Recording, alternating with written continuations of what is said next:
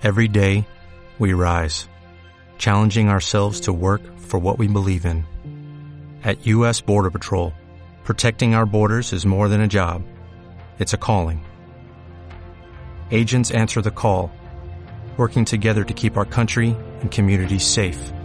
If you're ready for a new mission, join U.S. Border Patrol and go beyond. Learn more at cbp.gov/careers. Israel ha demostrado que no inyectan solo, sino buscan datos de respuesta. Es posible que no son 33, que sea más, más elevada, pero más baja del 90. Y esto es normal, ¿eh? con que tenga 70%, 60-70% muchas vacunas, esto es importante. No hay que alarmarse, sino que ahora están empezando a llegar datos que son importantes. ¿no? En Radio 5 y Radio Exterior de España, Doble Hélice 3.0. Todo lo que siempre has querido saber sobre la ciencia más cercana. Doble Hélice 3.0. Con Juanjo Martín. Cuando el COVID-19 comenzó a matar, cuando salíamos a aplaudir a los sanitarios y vehículos militares nos recordaban por megafonía que debíamos permanecer en casa, todos implorábamos la llegada de una vacuna. La ciencia recogió el guante y miles de científicos se pusieron a ello las 24 horas al día. Prácticamente no hubo limitación presupuestaria. Después del mayor esfuerzo científico de nuestra historia, la vacuna llegó por fin a nuestros aeropuertos. Sabemos que son varios los caminos que han llegado a la misma meta, la protección contra el virus, pero no todas las vacunas son iguales. Gracias al trabajo previo de, algunos grupos de investigación, empresas y gobiernos, ya se han lanzado las primeras vacunas que hoy queremos analizar. Estamos en un panorama donde al mismo tiempo que se inyectan unas vacunas, otras muchas están en sus últimas pruebas, lo que nos llevará pronto a tener seguramente en circulación quizás una decena de ellas. Hoy les queremos aclarar algo este tema. ¿Qué diferencias existen entre unas y otras? ¿Cómo las desarrollaron tan rápido? ¿Cómo protegen del virus? Cuando me vacuno, ¿estoy seguro para siempre? Buenas tardes, comenzamos. Detrás de cada fármaco, de cada tratamiento, existe un mundo apasionante de investigación. Doble Hélice 3.0 Y para hablarnos de ello tenemos con nosotros ya un veterano participante de este programa, Agustín Valenzuela, que es coordinador del Grupo de Inmunología Celular y Viral de la Universidad de La Laguna. Hola Agustín, gracias por estar con nosotros. Hola Juanjo, un placer estar de nuevo en tu programa y aquí eh, casi en mi casa ya, Radio Nacional. Muchas gracias por venir porque evidentemente nos cuesta que tienes mucho, mucho trabajo como virólogo, pero bueno, también es importante la divulgación, la difusión y, y por eso estás aquí. Eh, la primera mm, pregunta te la lanzo directamente. ¿Cómo se llegó tan rápido a estas vacunas teniendo en cuenta que el proceso anterior a esta crisis era muy largo, quizás una década o mucho más? ¿Qué hicieron? Bueno, la clave está en la ciencia, en el desarrollo tecnológico y sobre todo en los países que creen que esto forma parte eh, de su desarrollo a, todos los niveles, ¿no? Y por tanto en medicina, en biomedicina, en enfermedades infecciosas por virus emergentes, pues igual. Entonces que tenemos grandes países como Alemania, como Reino Unido, como Francia, como Estados Unidos, Japón, etcétera, que bueno, pues no solo tienen gran colaboración entre la industria y sus universidades y grupos de investigación, sino que su industria rápidamente coge un reto como este y puede llegar. Y además, bueno, lo que estamos hablando, nosotros nos pilla por sorpresa un poco esta, este tipo de pandemia por virus, pero a nivel mundial, en África y en Asia llevan más de 20 años sufriendo episodios epidémicos que afectan a esa región, con muertes y demás, y donde este tipo de empresas está intentando desarrollar por vacunas previas para el SARS, para el MERS, para Zika, para ébola. Entonces no parten de cero. De Había un trabajo previo. Exactamente. Sabemos que eres experto en VIH también, llevas muchos años trabajando contra este virus. ¿Crees que eh, ahora se ha invertido mucho más en el COVID-19 que en todos los años que se lleva investigando el VIH? ¿Se puede hacer esa comparación o no? Porque el esfuerzo ha sido titánico. Eh, sí, esto es un paradigma. Es, es, es, sí, podemos decir que sí, podemos decir que sí. También el VIH ha tenido un, un transcurso un poco distinto. Ha, ha sido una enfermedad muy estigmatizada, asociada, pues bueno, primero a a, hispanos, a homosexuales, a, exactamente, a drogadictos, bueno, a consumidores de droga intravenosa, que es como hay que decirlo correctamente. Y eh, bueno, pues ha costado muchísimo que pues que se invirtiera y se pudiera estudiar. Eh, también me gustaría romper una lanza a favor de la investigación en VIH, porque tanto los protocolos de inmunización como los desarrollos y el tipo de ensayo rápido vienen de la escuela de VIH ¿eh? para el desarrollo de vacunas. Bien, son vasos comunicantes, al final la ciencia básica es base comunicante. En estos momentos, Agustín, en Europa se han utilizado las vacunas de Pfizer, eh, BioNTech y de Moderna. Ambas usan eh, la misma estrategia de ácidos ribonucleicos mensajeros, ARN mensajero, y esto es una gran novedad. Yo creo que es la primera vez que se, se usa. ¿Cómo funciona esta vacuna? Sí, como desarrollo de, digamos, una, una vacuna que todavía está en fase experimental. ¿eh? Digamos que esto que se está haciendo ahora es fase clínica 3-4. Pero por la urgencia, pues ha permitido pues que se licencien y que se puedan distribuir. De hecho, de las pruebas de, eficacia y de seguridad que, ahora hablaremos, espero. Eh, esta estrategia ya se seguía con algún otro tipo, ya te digo. En Moderna tenía un desarrollo de Zika para exactamente exactamente igual, ¿no? O sea, con un RNA mensajero hay terapia génica eh, no exactamente igual, pero con RNA interferencia, que es utilizar el RNA como una molécula que bloquea la expresión de nuestras proteínas sin afectar al ADN que codifica por estas proteínas y se utiliza en terapia y bueno, pues algunas derivadas como CRISPR, que CRISPR utiliza también una molécula guía que es un RNA y de hecho ha sido premio Nobel de medicina hace poco y bueno, la, industria farmacéutica y la, medicina moderna utiliza mucho los ácidos nucleicos eh, RNA incluso ADN o, derivados como fármacos y estrategias terapéuticas. Como vacunas, verdad que es la primera vez que se licencia una, pero ya te digo, está en fase experimental y, ojalá funcione. Y yo creo que esto es el inicio de, bueno, pues de otra revolución en la medicina. Pero a mí no me sorprende tanto, ya había, ya había trabajo previo. Antes de hablar de la eficacia y de cómo están yendo las cosas, porque ya se ha inoculado a, millones de personas en Europa, el, el, proceso de creación de la vacuna eh, tiene que ver con la modificación genética del propio virus, porque ya iremos viendo diferentes estrategias de diferentes vacunas y esta es la primera por novedosa. A ver, es, tanto Moderna como Pfizer no han manipulado el virus en el laboratorio. Lo que han hecho es aprovecharse del gran trabajo de los científicos chinos que en los primeros días de enero del año pasado dieron a conocer no solo el agente etiológico de estas nuevas neumonías de origen desconocido, ¿eh? ¿de acuerdo? Que es este nuevo coronavirus, este, este, este SARS-virus, eh, que es el SARS-CoV-2, sino que dieron a conocer la secuencia genética y además la estructura y el receptor que podía utilizar en todos los tejidos. Lo que se ha hecho es coger esta secuencia viral, ¿de acuerdo? Y sintetizar en el laboratorio de ADN a partir de esta secuencia viral, que es la cepa original, ¿no? El resto de variantes son cambios sobre esta cepa original, ¿de acuerdo? O sea, Pfizer y Moderna no necesitan eh, cultivar virus en laboratorio, es, es todo genómica, digamos, de síntesis, ¿de acuerdo? ¿Y cómo funciona nuestro organismo? Una vez que se inyecta, eh, ¿qué pasa con nuestra Vale, nuestro sistema inmunológico, lo que queremos con esto es estimular el sistema inmune. ¿Qué es lo que ocurre? O sea, vamos a ir primero al virus. Eh, el virus cuando entra en el organismo, en este caso es un virus respiratorio, que entra por el tracto respiratorio superior principalmente, también fosas nasales, glóbulo ocular también. Eh, el, glóbulo ocular también es un reservorio, es una zona de, contagio, y a través de fosas nasales puede llegar al sistema nervioso central. Y una vez que está en, nuestra, en nuestro, digamos, en, en el tracto respiratorio superior, pues hay un nicho de infección, se amplifica y si tenemos mala suerte, el virus pasa al tracto respiratorio inferior y se ahí no es controlado por el sistema inmune, invade ¿de acuerdo? Nuestro organismo con un cuadro de hiperinflamación, daño multiorgánico, porque el receptor que utiliza principal está en muchos órganos y tejidos, y al final incluso también pues parada pues, por fallo el sistema nervioso central por daño, ¿no? parada respiratoria y al final es la muerte. ¿Qué ocurre? Cuando el sistema inmune lo, para bien el virus, lo que ocurre al principio es que las células que están infectadas, por ejemplo en el epitelio alveolar, ¿no? en, el pulmón, en el techo respiratorio inferior, pues esas células que tienen el virus lo que hacen es inducir un proceso que se llama de piroptosis, es decir, eh, le dicen al resto de los tejidos hay algo raro que pasa aquí, estoy infectado, me voy a inducir yo mi propia muerte celular, os voy a manejar, os voy a presentar material de esta cosa extraña que hay aquí, que es un virus, y eso eh, permite la secreción de una serie de estímulos que atrae a la respuesta inmunológica. La primera es inflamatoria, ¿de acuerdo? Para intentar destruir esa célula y las vecinas que puedan estar infectadas.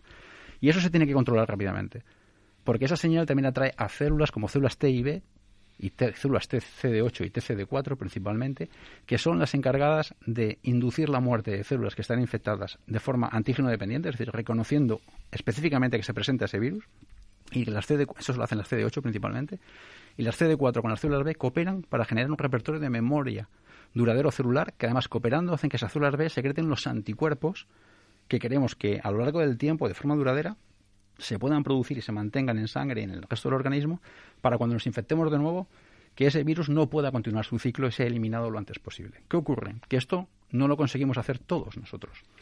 De ahí la enfermedad de que muchos, bueno, pues sufren un cuadro grave de la COVID-19 lamentablemente con un desenlace fatal, ¿de acuerdo? Para muchas personas. Entonces, ¿cuál es el objetivo de las vacunas? Conseguir esto.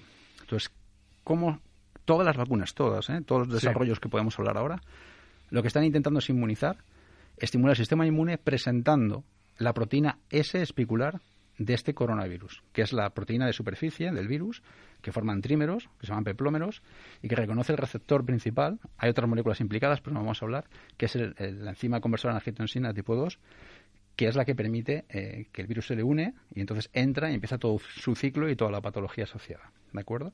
Entonces, esa es la que hay que neutralizar para que no reconozca AC2. Esa es la que tiene que ser reconocida por nuestras células TCD8, TCD4, por nuestras células B y que en esta cooperación TCD4 célula B se produzcan anticuerpos que la reconozcan y lo neutralicen e induzcan también fagocitosis y, citotoxicidad dependiente de otros componentes inmunológicos. Bueno, ¿qué hace Pfizer y Moderna?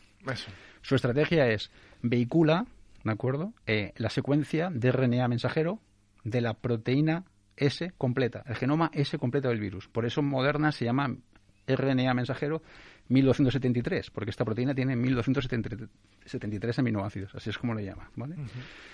Entonces, lo que hacen es que la encapsulan en el laboratorio, bueno, en la industria farmacéutica, en, con unos lípidos, con una combinación de lípidos, que son nanopartículas lipídicas. Y esto lo que forma es como una especie de gota, una especie de burbuja, una gota de aceite, de jabón, donde dentro este RNA mensajero está estable, porque son moléculas que se degradan muy rápidamente pues en el plasma o en interior celular, porque necesitamos que se incorporen a nuestras células.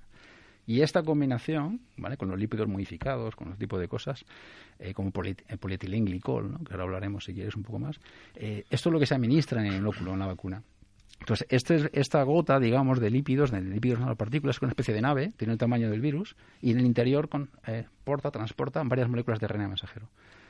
Estos lípidos permiten que pasen muy bien la membrana y los sistemas de, de, de incaptación de material en nuestras células. Entonces, la administración principalmente es parenteral o subcutánea en el brazo.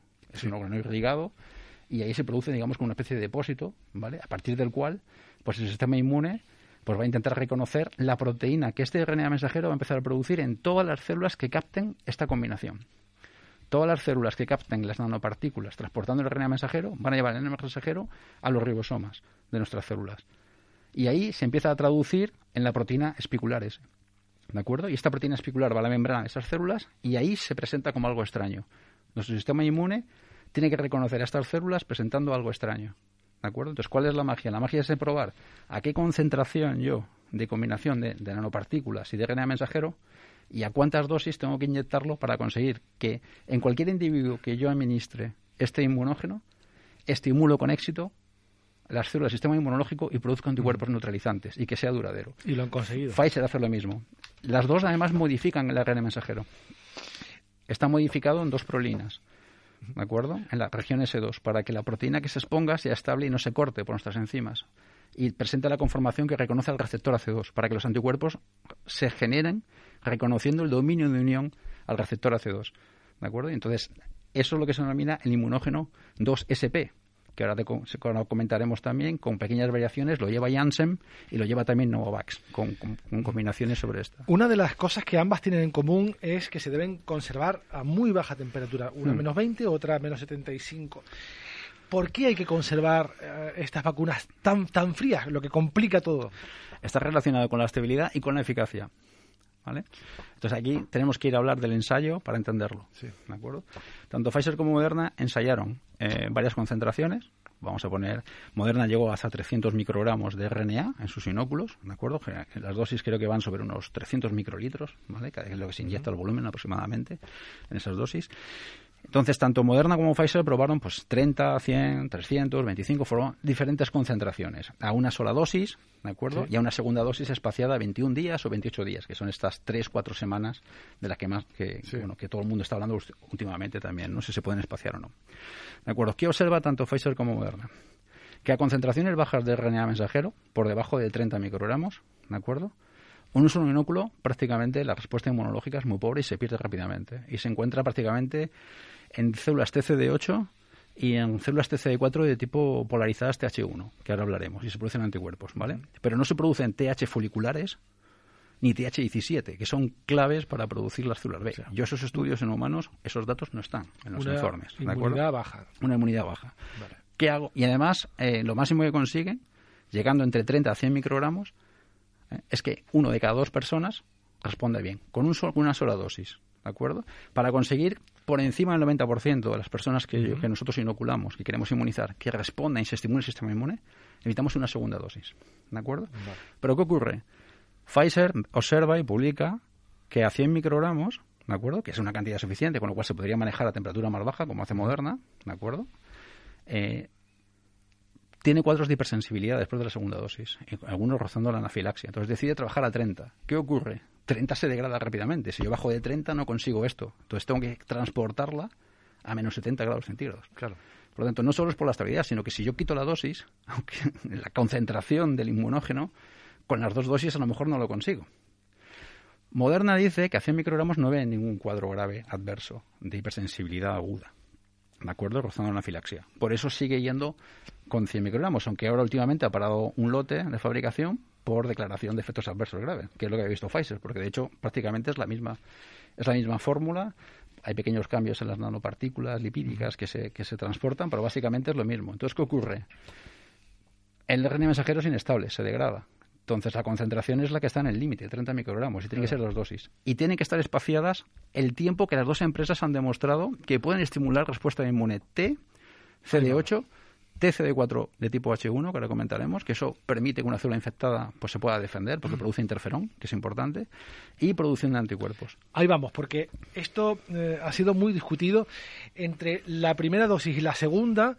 algunos científicos, eh, colegas tuyos, eh, organizaciones y gobiernos han dicho, pues parece que si alargamos el tiempo, la protección aumenta y eso, claro, nos da más tiempo para poner la primera, etcétera. ¿Eso es así o hay que ser escrupulosos con lo, lo que han publicado las empresas y ponerlo a 21 días y ya está? Eso es cierto en muchas vacunas que conocemos con virus y también con bacterias, ¿de acuerdo? Porque tiene que ver también cómo responde nuestro sistema inmunológico. Y de hecho, eh, los recuerdos de las vacunas están, están hechos, el objetivo es conseguir que se produzca un repertorio celular de anticuerpos estable. Y el recuerdo puede venir a tres meses y seis meses, ¿no? Quien, no, bueno, quien, tenga, quien tenga hijos sabrá perfectamente que las vacunas pediátricas, algunas son una, dosis, otras son dos, unas es a los tres meses, otras a los seis meses, en uno hay un recuerdo a lo mejor al año, a los dos años, depende. Todo eso es para conseguir que haya un repertorio celular clave. Entonces, en este caso es un, es un inmunógenos en desarrollo, con vacunas, como has dicho, de un diseño que es novedoso, que nunca se ha probado. Lo que se ha probado con urgencia y a esta velocidad y por el tipo de protocolo ¿de acuerdo? Es entre 21 y 28 días, con las dos de promedio. Eso lo aprobó la EMMA y la FDA. Yo no jugaba con los experimentos. Porque además acuérdate que una sola dosis, una sola dosis no es suficiente para estimular la respuesta inmunológica en todos los inmunizados o todos los que están recibiendo la primera dosis, ¿de acuerdo?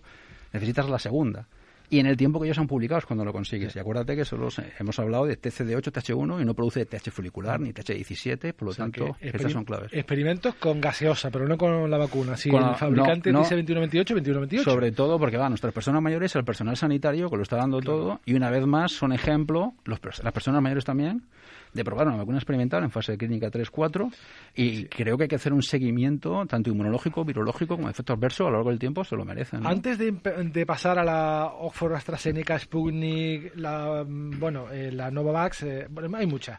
Eh, por último, para cerrar el capítulo con la de Pfizer y Moderna, efectividad, ¿ya hay datos de cómo está funcionando esta vacuna? Sí, Israel una vez más ha demostrado que es un país donde, bueno, se le llama el país de las startups, ¿no? Pues ha demostrado una vez más que la ciencia es importante y ha tomado la opción de, inmunizar a un, número grande de su población y de forma rápida, con las dos dosis. Con las dos dosis. Se comprometió ya con Pfizer en su momento. Entonces, en estos días está vertiendo datos de los resultados. ¿Qué quiere decir? No, no se contentan con inmunizar, buscan datos. Es decir, no inyectan solo, sino buscan datos de respuesta. ¿Y qué bueno, pues están diciendo que la, eficacia estaría alrededor del 33%. El 33%. El 33% de lo que están viendo. Pero nos venden un 90%. Sí, de hecho, la dirección de Pfizer ha dicho que, bueno, que, es cierto que en el ensayo, en el desarrollo experimental, en el tipo de ensayo que hacen, que si tienes tiempo ahora, si lo comentamos, pues claro, es un poco ensayo de laboratorio, que no es de laboratorio, sino que está, hay un sesgo, es que las personas del ensayo, pues se van a cuidar bien. Y, entonces la capacidad de infectarte es más, es más baja. Tanto la eficacia es mayor, ¿vale? Así que lo comentamos. Sin embargo, lo otro es la vida real, ¿no? Entonces, es posible que no sea un 33, que sea más, más elevada, pero más baja en el 90. Y esto es normal, ¿eh? Con que tenga 70%, 60-70% muchas vacunas, esto es importante. No hay que alarmarse, sino que ahora están empezando a llegar datos que son importantes, ¿no? De hecho, el propio, digo, la propia dirección de Pfizer dice que, bueno, que sí, que esto es normal, ¿eh? o sea, que, no pasa nada. Claro, que esos estudios se hacen en condiciones ideales, donde no hay interacción de, de las personas que, que se vacunan, no están en la calle y luego el día a día es otra cosa, ¿no? Claro, por ejemplo, el ensayo de Pfizer, que es el de Moderna muy similar, consiste en lo siguiente, el, en el que ya definitivamente dicen que es segura y que tiene una eficacia del 95%. Aproximadamente tienen unos 44.000 voluntarios, un poco arriba o abajo. Eh, de hecho, había un poco más al principio, algunos dejaron, lo vamos a explicar ahora. En, el ensayo, pero bueno, suele 44.000 y eso están divididos más o menos en dos grupos parejos, mitad y mitad, pues casi 22.000, 22.000. A un grupo le llamamos placebo y al otro le llamamos el grupo de los que vamos a inmunizar.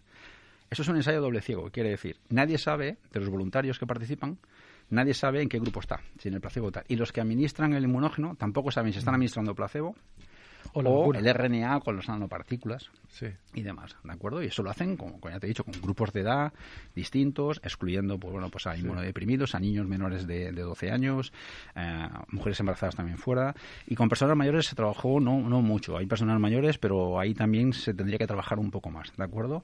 Y lógicamente, si tienes algún tipo de enfermedad o algún tipo de cuadro grave, fuera. Vale, entonces, ¿qué se hace? Se administra primero a las varias dosis que hemos hablado y se deja pues unos 28 días, ¿de acuerdo? Un tiempo de, seguimiento y ahí se analiza primeramente qué eficacia tiene inmunológica y producción de anticuerpos y de estimulación del sistema inmune, ¿vale? Bueno, se decide hacer un segundo inóculo. Entonces, eh, eso se hace 28 eh, días, 21, 28 días después, ¿de acuerdo? Y después de ese tiempo, después del segundo inóculo, se esperan 7 días y se para. Entonces, se para el experimento cuando se superan los 160 y 264 personas infectadas. Al final consiguen 170 entre los dos grupos, ¿de acuerdo? Para poder calcular y tener un efecto.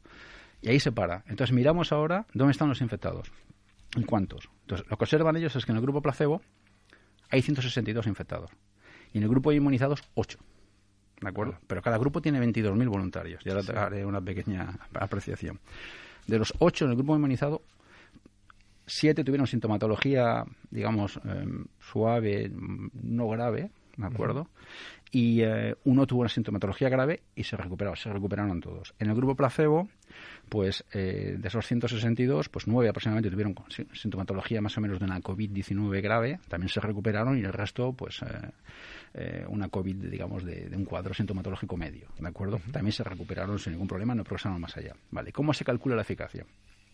Lo que se considera es que en el grupo placebo, los 162 infectados es el 100% de infectados, porque ahí no puedo proteger. Claro. ¿De acuerdo? 8 sobre 162 representa 4,95%. Por lo tanto, ¿cuánto protege? 95%. Ya. Entonces, ahí nadie tiene efectos adversos graves no ha habido tampoco ningún deceso durante el experimento y eso, y bueno, hay datos de TCD8, TH1, como hemos dicho, de anticuerpo. Y eso es lo que han podido hacer en el poco tiempo que han tenido y a la velocidad que hay, porque no han podido hacer otra cosa. Mm. Y así es como se calcula en ese tipo de ensayos, que se llaman ensayos de split. Pero cuando se le, eh, se le inyecta inocula a, millones de personas, los datos son más robustos. Claro. Y se va afinando esa, esa estadística. Y sobre todo lo siguiente, que es donde quería llegar. Si tú eres un voluntario en ensayo de esto y no sabes en qué grupo estás, para que el ensayo funcione bien, tú no vas a hacer el loco, por decirlo de alguna manera.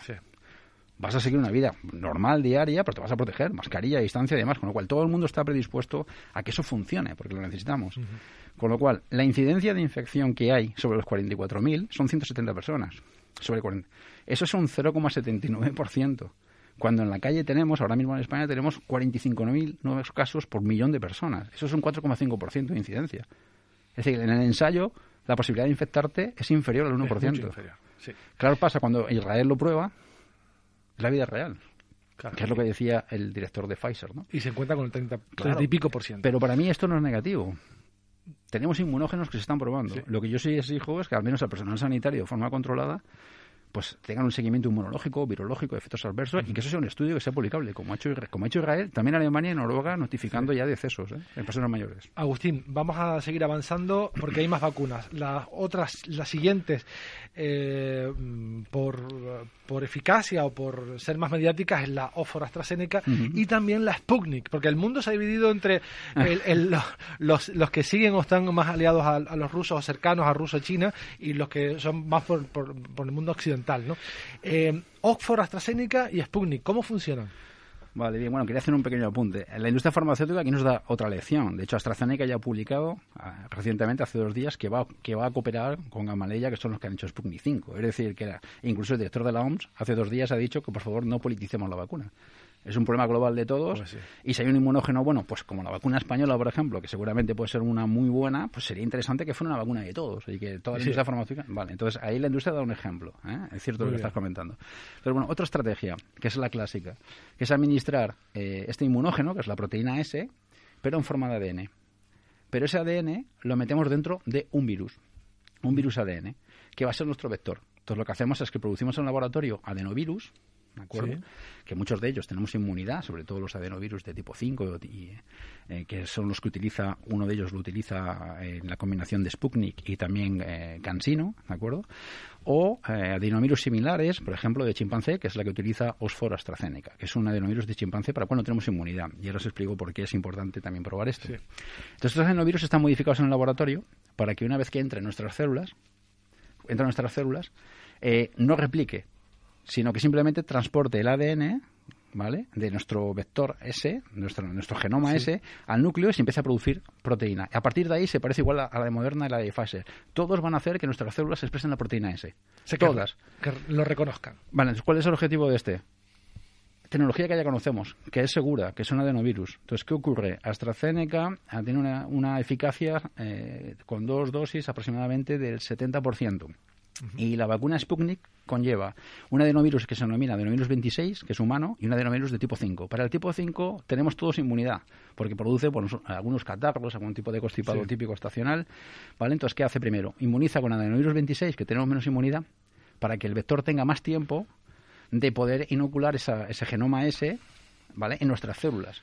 Y una vez que ya, nuestro sistema inmune ha activado, va con uno que es seguro, que ya conocemos muy bien, que es el adenovirus de tipo 5, ¿vale? Y hace el segundo inóculo para ya acabar de potenciar la respuesta inmunológica. AstraZeneca ahora quiere cooperar con la vacuna de Sputnik para hacer estas combinaciones que potencie esa primera inmunización. ¿Y, hay datos ya eh, de, efectividad de estas dos vacunas, de una, de otra? Sí, bueno, AstraZeneca tiene sobre un 70%, que a mí me parece, que a mí me parece muy bien. ¿Sobre el terreno ya? Sí, sí, de hecho está publicado sobre datos. Bueno, no tiene ensayos de gran, de gran nivel como está pasando ahora en Israel con AstraZeneca, pero van a venir sobre sus ensayos controlados sobre un 70% de inmunización modelo animal también, es un vector interesante para desarrollar, y el 70% no está nada mal. ¿eh? ¿Y Sputnik?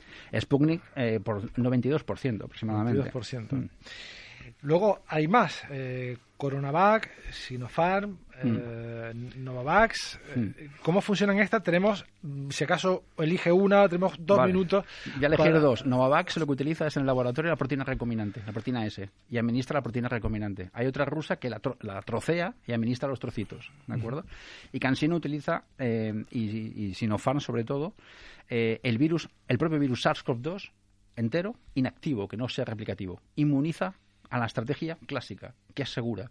Esto permite producir gran cantidad de dosis muy baratas, transportarla bien. Los adenovirus también, ¿eh? se pueden transportar de forma liofilizada y resuspender con suelo fisiológico en el momento del inóculo a, la persona que hay que inmunizar evidentemente van a salir más vacunas, incluso mm. una española que pinta bastante bien. Eso quiere decir que quizás el próximo año nos vamos a encontrar en el panorama con una decena, dos decenas de vacunas diferentes. ¿Qué hacemos luego? ¿Cuál nos ponemos? O, será como la evolución, que irán muriendo las peores y seguirán las, las mejores? Eso, además, la propia ley del mercado lo va a hacer también, ¿no? O sea, que la ley del mercado lo va a hacer, porque cuando resulta que tú tienes una vacuna que llega antes, pero tienes un problema de distribución, por la razón que sea, y no estoy hablando de que el frío, la congelación sea un problema de distribución, hay tecnología para resolverlo, ¿de acuerdo? Eh, van a surgir datos, van a surgir problemas de hipersensibilidad y, todas las empresas lo van a parar. Eso es normal. lo que quiero es que los que nos están escuchando entiendan que la industria farmacéutica ha hecho un esfuerzo titánico en poco tiempo, pero que una vacuna necesita de 5 a 6, 10 años para responder a todas las preguntas inmunológicas, virológicas y de seguridad en todo tipo de personas. Personas mayores, personas con comorbilidades, enfermedades varias, inmunodeprimidos, infectados por VIH, por tuberculosis, mujeres embarazadas. Todo eso, niños, niños pequeños, bebés. Todo eso hay que reformularlo y eso no está. Entonces, está bien tener un buen inmunógeno. Por eso se tarda 5 o 10 años. No es porque históricamente no podamos tener vectores en el tiempo récord que ha hecho Moderna y, y Pfizer. Pero siempre es mejor vacunarse a no estarlo con, con, lo que es un inmunógeno seguro, bien demostrado, sí. Si estás en fase experimental, hay que hacerlo, hay que hacer un seguimiento. Hay que hacerlo todo. Hay que hacer como está haciendo Israel. Pues, Agustín, se nos acaba el programa. Evidentemente, en este tema podríamos estar hablando muchísimo tiempo más. De hecho, vamos a hacerlo, si quieres, dentro de, algún tiempo para ver cómo han ido evolucionando los datos. Agustín Valenzuela, coordinador del Grupo de Inmunología Celular y Viral de la Universidad de La Laguna. Muchísimas gracias por haber estado con nosotros una vez más. Gracias. Muchas gracias, Juan. Un placer. Hasta luego. Hasta luego.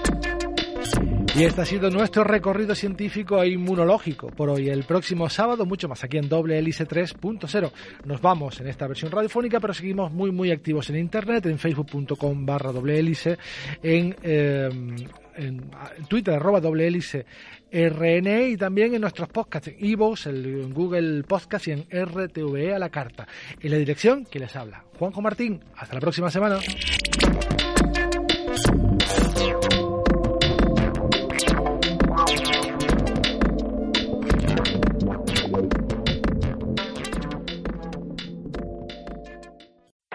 Swimsuit? Check. Sunscreen? Check. Phone charger? Check. Don't forget to pack the 5 Hour Energy. It fits great in a pocket or carry-on, and the alert feeling will help you arrive ready for anything. Now get 20% off when you use code 5HE Travel at 5hourenergy.com. Expires April 30th. One time use only. Not valid with other discounts. Remember, visit 5hourenergy.com and use code 5HE Travel to save 20%.